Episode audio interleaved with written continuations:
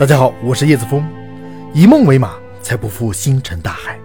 请锁定解密大世界，让我们一起来认识更大的世界。今天我们继续来聊地球的一生。时间过了二十分钟，到了十点五十的时候，也就是距今四点四五亿年前，第一次生物大灭绝发生了。科学家们把这一次大灭绝称为奥陶纪大灭绝。其实，在寒武纪大爆发之前，也有超新星爆炸造成地球上的很多生物灭绝。但是为什么不叫生物大灭绝呢？因为那个时候地球上没有多少水，更别提生物了。而寒武纪大爆发之后，地球上各种生物都有了。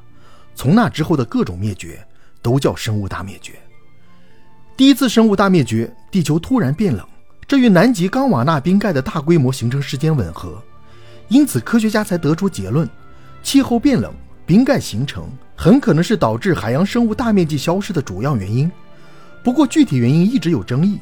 国际古生物学界为灭绝原因争论了三十多年，但近期中国科学技术大学沈延安课题组运用新的方法研究，认为是火山大喷发导致气候巨变，是这次大灭绝的真正原因。沈延安研究团队在华南地区找到与大灭绝同时代的黄铁矿。对其中的硫同位素进行高精度分析，发现奥陶纪末期发生的火山大喷发，曾将大量的二氧化硫、硫化氢等输送到大气层的二十公里高空，抵达了大气平流层，并在那里形成以硫酸盐为主的气溶胶层。太阳照射到地球表面的阳光热量因此减少，全球气候变冷，导致地球海洋大范围的结冰，导致海平面骤降，浅滩面积缩小。要知道。当时的无脊椎生物主要的生活区域就是浅滩，所以浅滩的缩小和消失，最终导致这些生物灭亡。因此可以说，火山大喷发触发并驱动了生物大灭绝事件。第一次生物大灭绝导致当时百分之六十到百分之七十的物种灭绝，可以说是海洋无脊椎动物的末日。大量带壳的腕足类生物退出了历史舞台，而鱼类则趁机崛起。以至于后来完全取代无脊椎动物，成为海洋新的霸主。幸存的生物抓紧时间繁衍与演化。虽然有更多的生命走向陆地，但海洋仍然是生命的暖床。当时地球的霸主仍然是海洋生命，只不过由无脊椎动物演化成了各种各样的鱼类。但是好景不长，过了七千万年，到了十一点了，又发生了一次生物大灭绝，也就是第二次生物大灭绝。科学家将其称为泥盆纪大灭绝。第二次生物大灭绝灭掉了几乎所有的海洋生物，导致当时百分之七十的物种灭绝。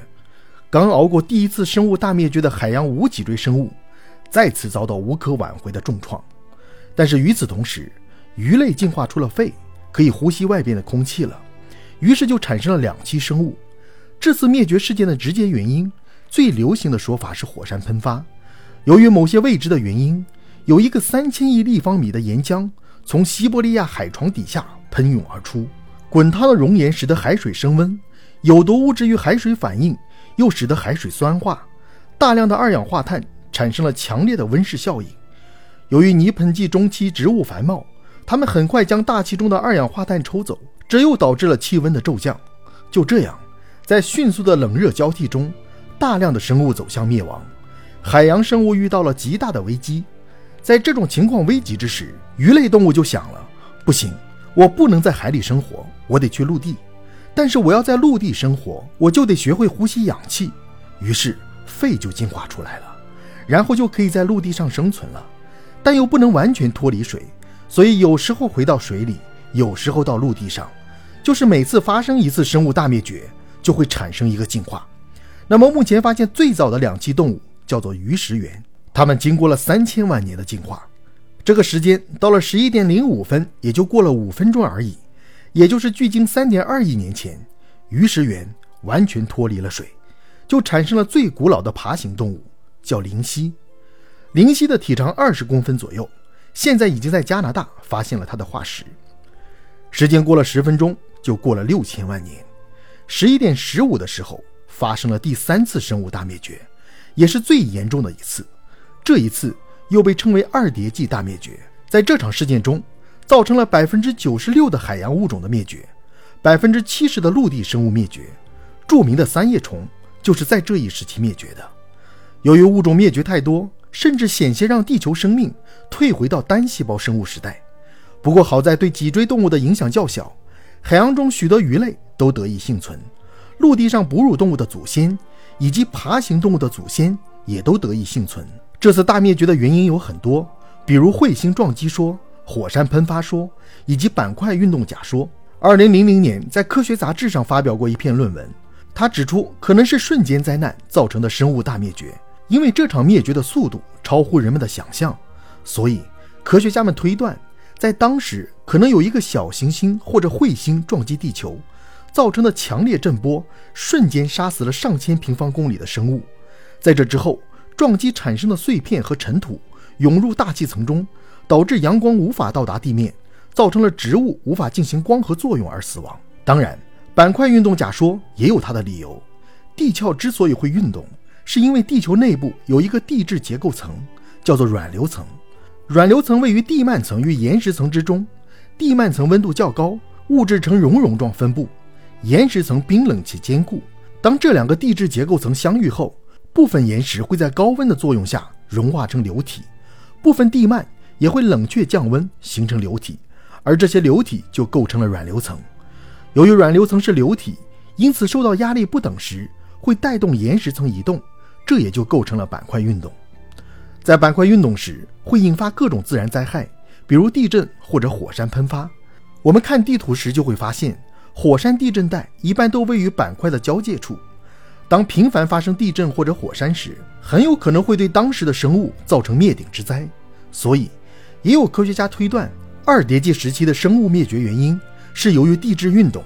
这次大灭绝虽然几乎毁天灭地，但是它结束不久，也就是十一点二十的时候，恐龙出现了。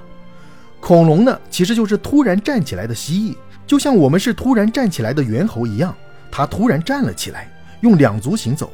至于它们为什么要腾出双手，到现在也没有答案。那么目前发现最早的恐龙化石是在阿根廷发现的，就是史盗龙。史盗龙就是两足行走，体长一米，杂食性，它有五根手指。那么和恐龙同时诞生的就是哺乳动物。目前发现最小的哺乳动物叫做吴氏巨颅兽，是一九八五年在中国的云南发现的。那么它这么小，为什么叫做巨颅兽呢？就是因为它的脑袋特别大，占身体的三分之一。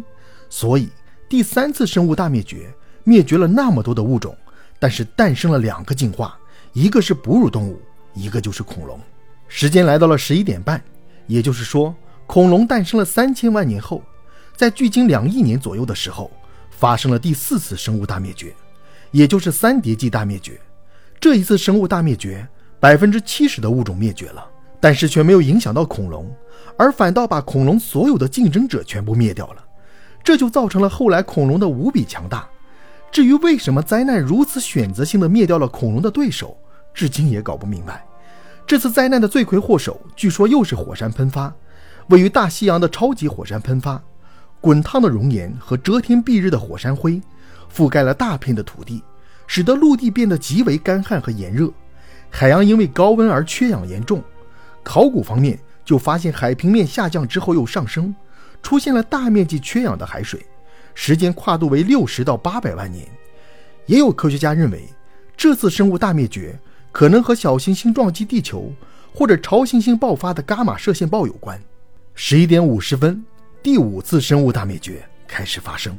第五次生物大灭绝我们就比较熟悉了，这就是发生于六千五百万年前的白垩纪生物大灭绝。这次大灭绝事件造成了恐龙家族的整体覆灭，恐龙彻底退出了历史的舞台，就像专门针对它一样，一直都没有存活下来。从上一次的天选之子。沦落为如今的天选灭亡之子。除了恐龙，地球上有百分之八十左右的物种灭绝，持续时间约为一百万年。关于这次大灭绝事件的成因，已经基本可以认定是因为小行星撞击地球而造成的。而且撞击的小行星造成的陨石坑已经找到，就是在墨西哥的尤卡坦半岛上。撞击地球的小行星的直径估计在八到十公里左右，撞击的能量。相当于人类所有的核武器爆炸当量的一万倍。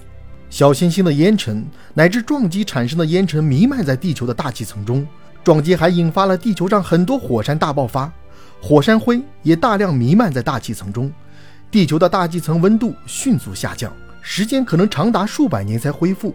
寒冷的气候导致了很多大型动物的灭亡，陆地上只有一些昆虫或者能在水边生活的两栖和爬行类，以及一些小型的兽脚类恐龙和哺乳类动物生存了下来。其中，兽脚类恐龙就演变成了如今的鸟类。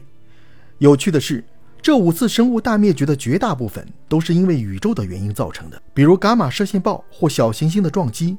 地球真正经历了九死一生。这次，随着恐龙的灭绝，哺乳动物开始崛起。哺乳动物从恐龙时代的袖珍体型开始进化的非常巨大，因为没有恐龙欺负它们，在这个时代，哺乳动物终于扬眉吐气的开始大发展。